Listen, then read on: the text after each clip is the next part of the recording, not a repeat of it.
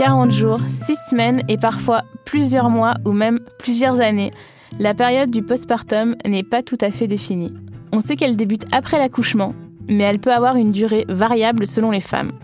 Dans cet épisode de Parents tout en douceur, nous allons nous concentrer sur les quelques jours qui suivent le retour de la maternité. Un moment qui marque une rencontre, celle des parents avec leur enfant, et inversement, mais aussi une transition qui peut être aussi bouleversante que magique. Nous allons écouter le récit d'une mère, Nora, qui va nous raconter tous les moments qui constituent l'après-naissance. Car si on nous prépare à ce jour J, il n'existe pas beaucoup de guides pour la suite. Les premiers jours, les premières nuits, les premiers soins, les premières mises au sein ou les premiers biberons, les premières couches, les premiers cris et les premières angoisses aussi. On peut se trouver bien démuni face à des difficultés tant physiques que psychologiques. Voilà pourquoi Chloé, sage-femme libérale qui accompagne des familles dans leur retour à la maison, va nous donner quelques clés pour appréhender cette période. Bonjour et bienvenue Nora et Chloé. Chloé, tu es sage-femme libérale au Pré Saint-Gervais, en Seine-Saint-Denis. Tu accompagnes les femmes pour préparer leur accouchement, donc pendant la grossesse, puis tu leur rends visite après la naissance, quand elles rentrent de la maternité. Des visites, on va en parler, très importantes, pour aider les familles sur cette période. Nora, tu es la mère de Rose, qui a aujourd'hui 21 mois. Tu racontes ton expérience de la maternité sans tabou, avec beaucoup d'humour, sur un compte Instagram appelé Mères Indignes. Tu mêles des posts pour décrypter ce que ça veut dire pour toi d'être devenue mère, à des conseils parfois sous forme de coups de gueule qui s'adressent tant aux jeunes mères qu'à leur entourage. Je vais te laisser la parole et puis tu vas nous raconter l'arrivée de Rose dans ta vie. Bonjour, euh, donc euh, comme tu l'as dit Amandine, je suis euh, la maman de Rose qui a débarqué dans ma vie il y a de cela 21 mois. Pour avoir Rose, je suis passée par la PMA avec avec son papa pendant deux ans. j'ai subi subir, en plus c'est vraiment c'est vraiment le verbe. J'ai eu les traitements, j'ai eu les piqûres, les doses d'hormones à prendre pendant des jours et des mois consécutifs. Et puis, euh, un beau jour, euh, j'ai eu la chance de tomber enceinte. La grossesse euh, s'est ensuite bien passée et, Rose est arrivée en décembre 2019. Comment justement tu as vécu cette grossesse Elle s'est bien passée dès le début? Est-ce que tu as eu quelques désagréments Dans l'ensemble, elle s'est bien passée, mais effectivement, lors du premier trimestre, j'ai eu tous les désagréments qu'on peut avoir en étant enceinte, notamment des nausées à répétition, à longueur de journée. Le terme nausée matinale est complètement faux, puisque je les avais même, même la nuit. Ça, ça a été un vrai... Ça a été un cauchemar en fait. Euh, et pendant très longtemps, j'ai cru que j'allais rester comme ça pendant toute ma grossesse. Et j'ai même regretté à un moment d'être enceinte parce que c'était vraiment difficile. Et puis avec la PMA, je devais aussi continuer à prendre des hormones. Donc euh, c'était très très lourd à vivre tant physiquement que psychologiquement. Je fais partie de ces femmes qui n'ont pas forcément aimé être enceinte. J'avais l'impression que mon corps ne m'appartenait plus. Évidemment, je le reconnaissais de moins en moins euh, au fil des mois. Euh, le seul moment que j'ai vraiment adoré, c'était euh, d'avoir ce contact avec ma fille lorsque je touchais mon ventre et que du coup, elle venait aussi me donner des coups de pied ou des petits coups de poing. À la fin de la grossesse, je n'attendais qu'une chose, c'était de pouvoir accoucher. Exactement. Et comment s'est passé cet accouchement justement? Alors j'ai eu beaucoup de chance, il s'est bien passé. J'ai eu une césarienne, mais euh, je l'ai très bien vécue. L'équipe était, euh, était vraiment géniale. Euh, j'étais entourée de femmes. C'était c'était super. Et puis lors de l'accouchement, on m'a même fait pousser. On m'a demandé de pousser. Alors, je ne sais pas si j'ai poussé correctement, parce que bien évidemment, je ne sentais rien. Mais en tout cas, j'ai eu l'impression de pouvoir être actrice de mon accouchement. Et, euh, et ça, c'était vraiment primordial. Pour toutes ces raisons, je l'ai très bien vécu. J'en garde un beau souvenir. Je n'ai eu aucun traumatisme par la suite, euh, en me disant qu'on m'avait volé mon accouchement ou autre. Mmh. et ça, et ça c'est précieux. Euh, peut-être je me tourne vers Chloé. Pour, avant ça, je voudrais juste revenir sur les patientes qui ont un parcours de PMA. Je ne sais pas à quel moment tu as rencontré ta sage femme ou ton médecin pour le suivi de grossesse, mais toi, tu as vécu tout ça avant. Et nous, quand les patientes qui ont eu de la PMA arrivent, en fait, pour nous, on n'a pas vécu les deux ans, cinq ans avec vous. Et donc voilà, euh, déjà, euh, si vous avez eu un parcours, n'hésitez pas à nous dire que c'est important pour vous, ce que vous avez vécu, à insister. Et après, la deuxième chose, euh, pour la naissance, effectivement, pousser quand on a une césarienne, je trouve que j'ai des bons retours de la part de mes patientes. En revanche, j'aime bien prévenir mes patientes que si d'aventure elles ont besoin d'une césarienne, En tout cas, en Ile-de-France, le papa, il sera pas toujours présent au moment de la naissance. Certaines patientes disent bon, non, mais moi, ça me gêne pas. Et d'autres pour qui c'est gênant. Et si vous, c'est un point, euh, je parle aux patientes, un point qui est important euh, pour vous, il faut vraiment se renseigner sur la maternité dans laquelle vous voulez accoucher, euh, si vous voulez un accouchement physique ou pas d'ailleurs, tout ça, ça rentre en ligne de compte, parce qu'après, une fois que vous êtes inscrite dans une maternité et notamment dans les grandes villes, souvent, après, c'est difficile de, changer de parcours et de retrouver une autre maternité. Voilà. Et, évidemment, être bien accompagné par l'équipe médicale, c'est hyper important. Et pouvoir discuter aussi, demander à ce qu'on nous explique qu'est-ce qu'on va, qu'est-ce qu'on va nous faire, pourquoi quand on a compris, euh, ben, on vit parfois un peu mieux les choses, donc c'est super important. Et la suite aussi. Et la suite aussi, c'est sûr. Comment as-tu vécu ce bouleversement, ce fait de devenir mère? Ça a été assez, assez difficile psychologiquement. Euh, je ne m'attendais pas à ce que ça soit autant. Alors, je, je savais qu'il était possible que ce soit pas l'amour fou dès le début. J'ai reconnu ma fille quand on m'a posé sur moi. Euh, dans dans la chambre avec elle. Euh, voilà, je savais que, que c'était la mienne et qu'il fallait que je m'en occupe. Mais euh, voilà, j'ai pas, j'ai pas eu ce, cet instinct maternel qu'on nous vend et survend euh, à longueur de journée.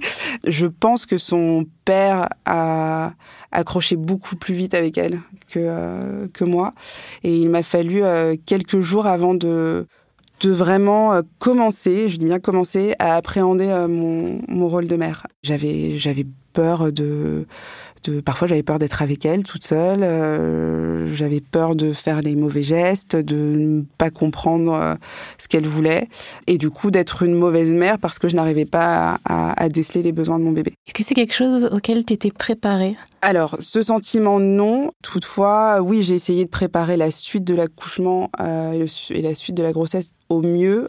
J'ai lu pas mal de, de livres, euh, notamment euh, ceux de Bernadette de Gasquet, comme euh, Périnaire et ton de massacre, et aussi voilà comment pouvoir se remettre en forme suite à l'accouchement, non pas forcément pour retrouver une taille 36 juste après, mais juste se juste sentir, sentir soi et se mm. sentir bien exactement dans son mm. corps.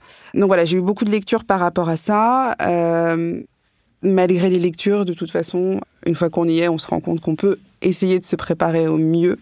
Mais voilà, c'est quand même une, une petite claque euh, magistrale. Ouais.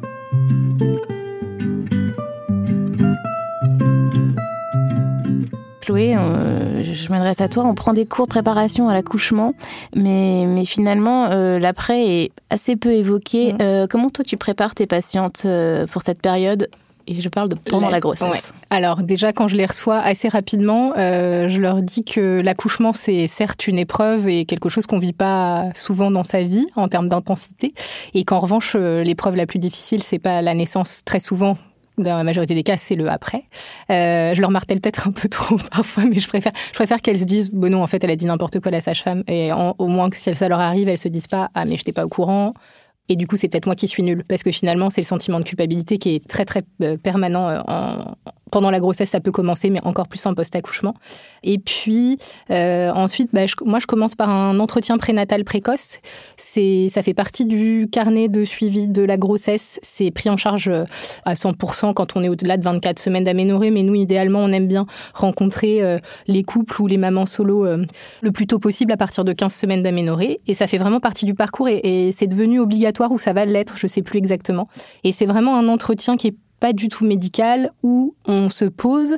Moi, je fais euh, ce que j'appelle un entretien semi-directif, c'est-à-dire que déjà, euh, si le coparent est présent à ce rendez-vous, je lui demande de prendre la parole. Euh, elle ou lui, euh, en premier parce que bah, souvent ces personnes-là, on les interroge moins et surtout, euh, bah, on ne sait pas quelle posture ils vont avoir pour la suite. Donc j'aime bien les, les interroger et souvent ils sont surpris ou surprises, mais ce qui est bien, c'est que ça nous permet aussi de leur faire prendre conscience de choses s'il bah, y a une prise de conscience à faire. Et ensuite, une fois que j'ai interviewé le premier parent, je demande aux deux conjointement. Et alors, euh, comment vous l'appréhendez, l'arrivée d'un bébé à la maison et surtout d'un nouveau-né? Et là, bah, c'est très drôle, parfois, euh, les deux discours sont pas du tout corrélés. Mais en général, on en rigole. Et justement, il y a des gens qui réajustent des choses. Euh, donc finalement, on en parle assez tôt. Et puis, on fait un cours de prépa, alors qui n'est pas obligatoire, mais moi je le propose en général à l'entretien prénatal, justement, on prévoit la suite. Euh, est-ce que vous voulez faire des préparations spécifiques, de la sophro, de l'aptonomie, ou quel cas j'adresse, parce que moi j'en fais pas. Et en revanche, si la personne veut plutôt de la théorie, je fais un peu de pratique en yoga, mais sinon en théorie, je, prévois cinq cours et notamment un sur le, postpartum, euh, où tout est abordé D'abord, euh, en général, je parle de la maman, les changements corporels, euh, les saignements, les œdèmes, les douleurs, les hémorroïdes, les trucs hyper joyeux qui accompagnent cette période où on n'a pas du tout besoin de ça pour déjà se sentir très mal. Donc c'est toujours un bonheur. Et puis évidemment, j'évoque le baby blues, la dépression du postpartum. Je leur explique un peu comment la dépister. la vie de couple qui va en prendre un coup, pas forcément un très gros coup, mais pas au moins un petit, parce que déjà on dort plus en fait. Donc de toute façon, on peut pas être aussi en forme que d'habitude. Et puis euh, ensuite le bébé, le rythme d'un bébé, les besoins, euh, la prévention du bébé secoué, en leur disant que oui, parfois on n'en peut plus et que c'est ok, mais comment prévenir le fait d'en arriver là et que s'ils ont besoin, ils peuvent revenir m'en parler. Que nous, euh, les soignants, que ce soit les sages-femmes, les médecins généralistes dont vous êtes proches, ça peut être hyper chouette, les PMI, les puéricultrices et autres professionnels, on a déjà un peu tout entendu, donc c'est pas grave, on va pas vous juger en revanche, on va essayer de vous aider. Je conseille des lectures éventuellement. Moi, celle que j'aime bien, c'est euh, euh, Bébé, dis-moi qui tu es d'un pédiatre qui s'appelle Philippe Grandsen. Je ne sais pas si je prononce bien. Et c'est un livre de poche et qui est assez accessible. Et euh, vraiment, il décrypte très bien les bébés. Ça peut vraiment être un appui pour la suite, pour entrevoir ce qui nous attend. Bien sûr, on ne sait jamais ce qui nous attend, mais voilà. Et puis, je leur euh, précise qu'évidemment, elles auront droit à des visites à domicile Tout à fait. en post-accouchement. Euh, parce que ça, c'est important. On ne peut pas vraiment dire que les politiques de santé publique sont dans un accompagnement optimal mmh, des femmes en postpartum, mais cependant, il existe euh, ces visites qui sont extrêmement importantes et qui sont remboursées jusqu'à 12 jours après l'accouchement. Chloé, je te laisse développer. C'est des visites, là je parle de visites de, de sage-femme à domicile. À domicile, après la sortie de maternité. Exactement. La loi, c'est que on peut venir voir un couple maman-bébé à la maison au retour de la maternité on peut faire une visite par jour euh, jusqu'aux 12 jours de la vie du bébé. Donc en général, vous sortez de la maternité euh, J2, J3, J4 de vie du bébé. Et donc nous, jusqu'à J12, on peut passer. Évidemment, euh, et heureusement, la majorité du temps, on n'a pas besoin de faire une visite par jour. En revanche, elles sont pas limitées à deux, contrairement à ce qui est un peu euh, l'impression de la majorité des gens. Il peut m'arriver d'en faire qu'une, si c'est une patiente qui a déjà eu plusieurs enfants, pour qui ça se passe super bien et qui me dit, écoutez Chloé, c'est gentil, mais franchement, je vous jure, ça va, je vais, je vais, je vais m'en sortir. Et euh, si en revanche c'est euh, euh, la maman qui a des besoins ou le bébé ou même si tout va bien et que la maman me dit je crois que ça me rassurerait, ben, parfois je passe trois fois, quatre fois, bien sûr sous réserve que mon planning le permette, sinon je, les réoriente vers la PMI, vers le médecin généraliste. Nora, est-ce que toi tu as eu ces visites? Je n'ai pas eu cette chance. Ah j'ai découvert qu'elles existaient aux six mois de Rose, donc il était déjà trop tard. Et est-ce que tu avais eu euh, un suivi par une sage-femme à un moment donné pendant ta grossesse? Oui, mais euh, il est vrai qu'elle ne m'a pas du tout parlé de, de ces visites. Et c'était une euh, sage-femme qui travaillait à l'hôpital, auquel cas elle ne pourrait pas s'occuper de ces visites, ou c'était une sage-femme libérale? J'ai eu une sage-femme libérale pour les six premiers mois, de hmm. ma grossesse, et ensuite je suis D'accord, et elle, elle le faisait peut-être pas, c'est peut-être pour ça qu'elle t'en a pas parlé. En tout cas, nous vraiment, on y tient vraiment, même si vous faites tout votre suivi à l'hôpital, et même si vous n'avez pas de suivi par une sage-femme parce que votre grossesse est pathologique et que vous avez besoin d'avoir un, suivi que par un médecin, vraiment prenez contact avec une sage-femme libérale le plus tôt possible, euh, déjà pour voir si ça match, euh, parce que ben, on peut pas plaire à tout le mm. monde. Et puis si vous voyez que ça match, on peut faire les séances de préparation à la naissance si vous voulez, il n'y a pas d'obligation, mais franchement, c'est conseillé, surtout quand c'est notre première grossesse et que même si on a des amis, des mères qui, qui sont mamans et qu'on a l'impression de connaître des choses, ben, parfois les gens nous mentent, hein, c'est pas une nouveauté, on nous dit que c'est formidable d'avoir un enfant, c'est fabuleux, oui, mais on nous explique pas, euh, en revanche, le côté négatif. Comment ça se passe, euh, ces visites euh, post-accouchement quand... Alors, Souvent, en fait, je suis quasiment tout le temps le même schéma. Quand j'arrive, il y a soit un bébé endormi tout paisible, soit un bébé qui est en train d'hurler dans les bras des parents. Donc déjà, je vais m'adapter un peu selon le, contexte de ma venue. La première chose que je fais pour tout le monde, c'est je demande bah, déjà, est-ce que ça va? Parce que parfois j'ai déjà tout le contenu de la consultation qui va être juste euh, en réponse de ce ça va, je vais un peu tout savoir.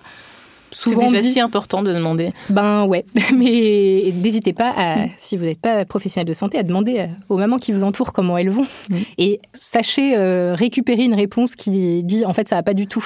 Euh, et ne dites pas oh, bah, c'est pourtant c'est formidable. Après ton parcours de PMA, tu devrais être contente. voilà. Donc ça c'est pas des choses à dire. Demandez si ça va. Ensuite demandez si ça s'est passé comme elle voulait Je demande aussi aux coparents s'il y en a un, bien sûr. Aussi il ou elle a le droit de, dire comment il a vécu les choses. Et puis, la troisième chose, c'est que je leur demande de faire le récit de la naissance. Et ensuite aussi, on confronte avec le compte-rendu d'accouchement qui est parfois dans les dossiers parce que parfois, bah, y a des, nous, on utilise des termes, des, des acronymes, des choses avec des chiffres. Ben, ok, j'ai le chiffre, mais moi, je connais pas la norme.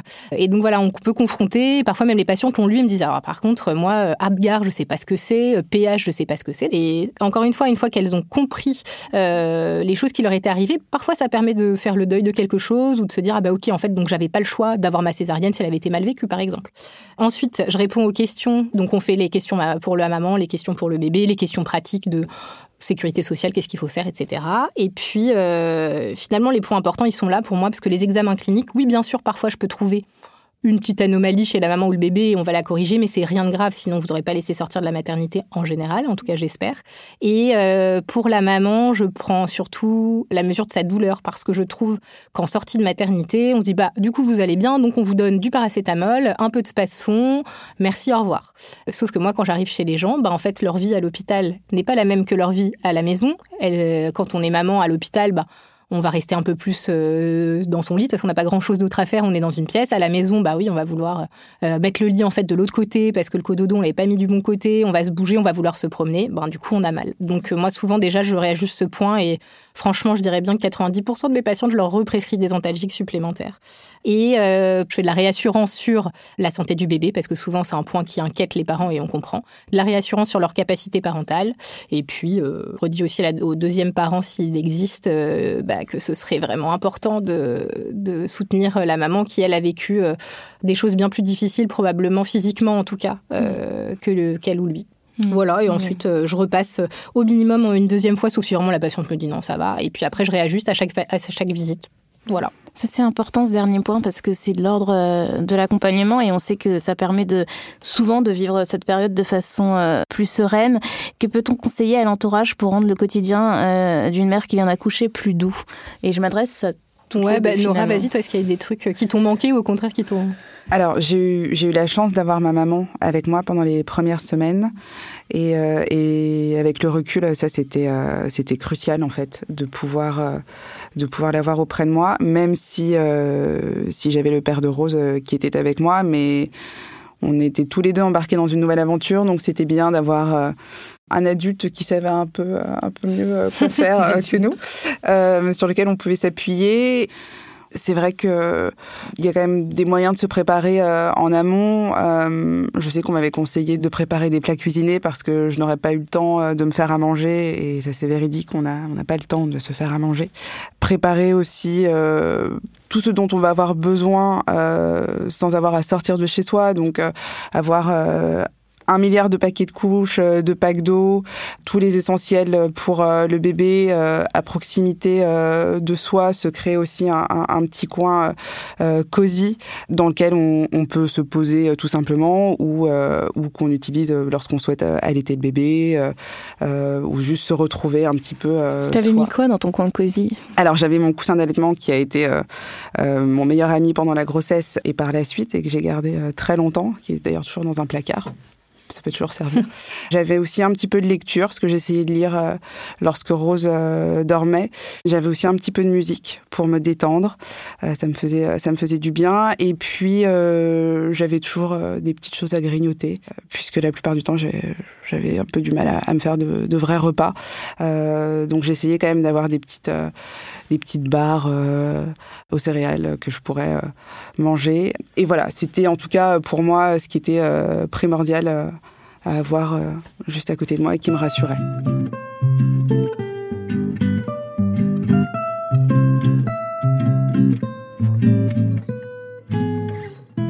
On dit souvent aux mères euh, qui disent qu'elles ont mal vécu leur postpartum Oh, mais il fallait me le dire, euh, il fallait demander de l'aide.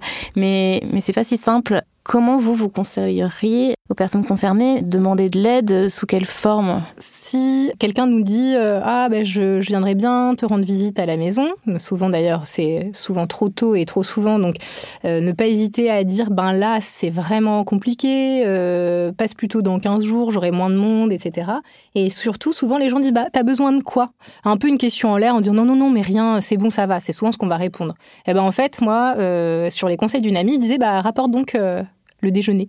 Finalement, on n'a pas besoin d'un cinquantième doudou, euh, trentième balle Montessori, et voilà. En revanche, un cadeau pour la maman, éventuellement un cadeau pour le coparent et un petit cadeau pour le bébé qui, franchement, on n'a absolument rien à faire.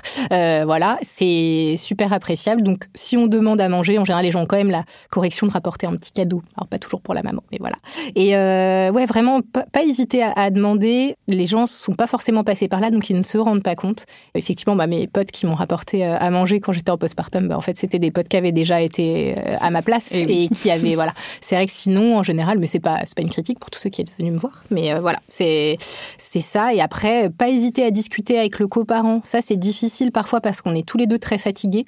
Pas hésiter à laisser passer la colère, pas forcément en parler tout de suite, mais dire voilà, aujourd'hui, c'est passé ça, moi je me suis retrouvée dans telle difficulté. J'aimerais bien qu'à l'avenir, euh, est-ce que tu voilà, est-ce que tu pourrais euh, faire plutôt ça ou le faire de cette manière ou pas au même moment, etc. Voilà, ça en discuter, mais plutôt à tête reposée. Alors, pas quand la tête est reposée, pas souvent, mais euh, quand, quand, on peut.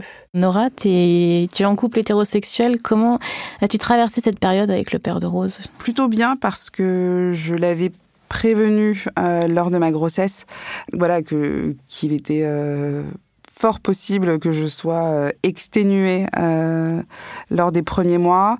J'avais peur aussi de tomber en dépression postpartum parce que j'ai une amie qui n'a pas eu la chance de bien vivre son postpartum et, et voilà, je lui avais dit si tu me vois euh, devenir comme ça, euh, dis-le-moi, aide-moi, parce que euh, je pense que j'aurai la tête sous l'eau, donc je, je ne pourrais peut-être même pas te demander de l'aide. Donc, sois à mes côtés. Et, et c'est vrai qu'on a énormément parlé en amont sur le fait qu'il fallait qu'on soit une équipe après.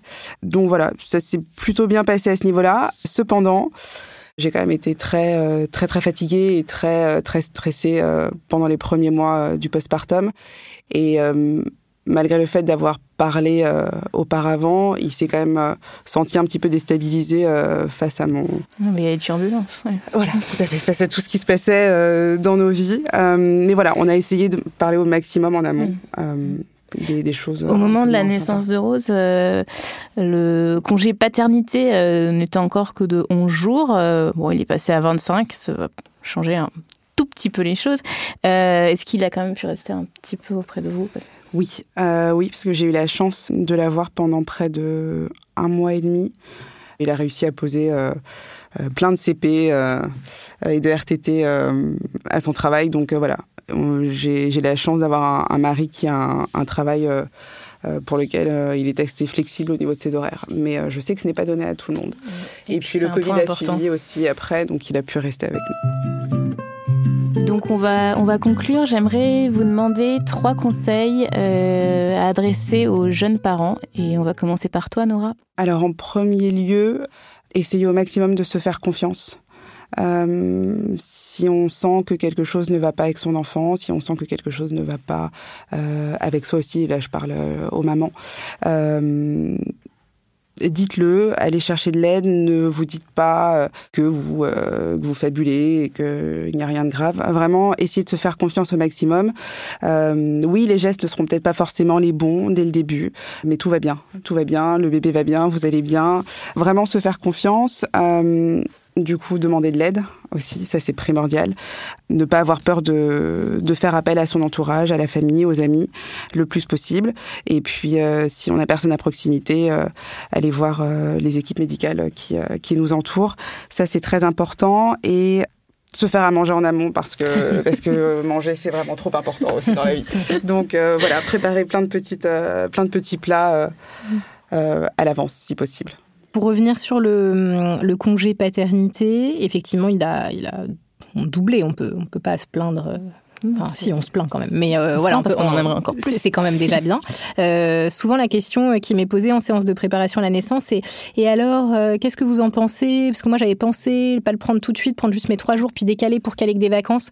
Franchement, mon conseil, c'est non, ne faites pas ça. Euh, les coparents, prenez les, congés d'emblée. Si vous pouvez rajouter des RTT, des CP, faites-le. Mais c'est vraiment au démarrage que c'est. Alors, la suite va être dure, mais le démarrage est vraiment très dur. Et franchement, j'ai plein de mamans euh, qui me disent Ah là, mais mon mec, il reprend euh, dans trois jours, je suis effondrée, je sais pas comment je vais gérer, ça me stresse. Voilà. Donc, au maximum, si, si le coparent peut rester à la maison le plus longtemps possible, c'est un conseil. Et si malheureusement euh, c'est pas possible ou que de toute façon euh, ça reste trop court quand même, 25 euh, jours, à ce moment-là, si on peut avoir une personne de confiance et qui ne sera pas jugeante et culpabilisante, ça peut être sa maman, ça peut être une amie, ça peut être peu importe quelqu'un en qui on a confiance. Si elle peut venir passer quelques jours à la maison évidemment, c'est elle qui fait la, cuisine, euh, qui va euh, euh, t'inquiète, vas-y rendors-toi, je vais changer la couche et rendormir le bébé. Voilà, ça c'est ça c'est primordial. Ensuite pour la nourriture, effectivement, je suis bien d'accord. Alors si on a pu préparer des trucs en amont, c'est cool. Si c'est pas possible, eh ben, il y a une grande ancienne de plats cuisinés surgelés, ça peut bien dépanner, c'est pas un souci. Et puis quand on a accouché, même si on a envie de junk food, c'est pas un souci, on peut en prendre, mais il faut quand même garder la, forme. Donc euh, euh, tous les aliments avec euh, bah, plein de bonnes choses. les flocons d'avoine, on peut se faire des overnight porridge, on peut se faire des porridge, des soupes. C'est pas mal de manger chaud après un accouchement parce que pour le tube digestif, c'est pas mal d'avoir, bah, notre corps il a 37 degrés, avoir des trucs plutôt chauds, euh, ça peut être sympa en post-accouchement, ça peut être un peu déréglé euh, au niveau du transit, ça peut être cool. Et même si euh, on allait et souvent on dit ah non faut pas manger ça, faut pas boire de café, en fait c'est déjà suffisamment difficile de se priver pendant la grosse, c'est suffisamment fatigant. Moi je pense qu'il faut au contraire manger ce qui nous fait plaisir et en revanche aviser si effectivement pendant l'allaitement on voit que bah non en fait le bébé quand je mange trois yaourts dans la journée, je crois que ça lui fait un peu mal au ventre, bah ok vous arrêterez d'en manger trois, vous en mangerez plus qu'un et puis voilà. Mais en revanche au démarrage, on part du principe que tout va bien aller de ce point de vue-là et on se, on se stresse pas. La dernière chose, c'est euh, se prévoir euh, une petite liste de podcasts. Alors personnellement, la lecture, je trouve ça très bien, mais je trouve qu'en postpartum, moi, j'en étais pas capable. Mais pourquoi pas Des lectures, des podcasts, des petites madeleines pour les nuits difficiles dans son petit coin cosy, parce qu'il va y en avoir. Et, euh, et pour les nuits, si on peut alterner entre guillemets la garde de l'enfant. Alors bien sûr, quand on allait, c'est pas possible d'alterner à 100%, mais soit en faisant bah, cette nuit, c'est plutôt toi qui vas te lever pour l'échange de couches, pour rendormir le bébé, et tu me l'apportes que quand elle euh, le bébé veut téter si on allait. Euh, ou alors scinder la nuit en deux. J'ai un couple d'amis qui a fait ça. Le premier était de garde jusqu'à 3 heures du mat, par exemple, et le deuxième était de garde sur la fin. En tout cas, pas se lever à deux en disant ben, on va se rendre service, on va s'aider. Non, en fait, il faut qu'il y en ait un qui dorme, qui récupère pendant que l'autre galère, et tant pis, demain c'est moi qui galérerai, c'est pas grave, mais vraiment, euh, ça c'est hyper important.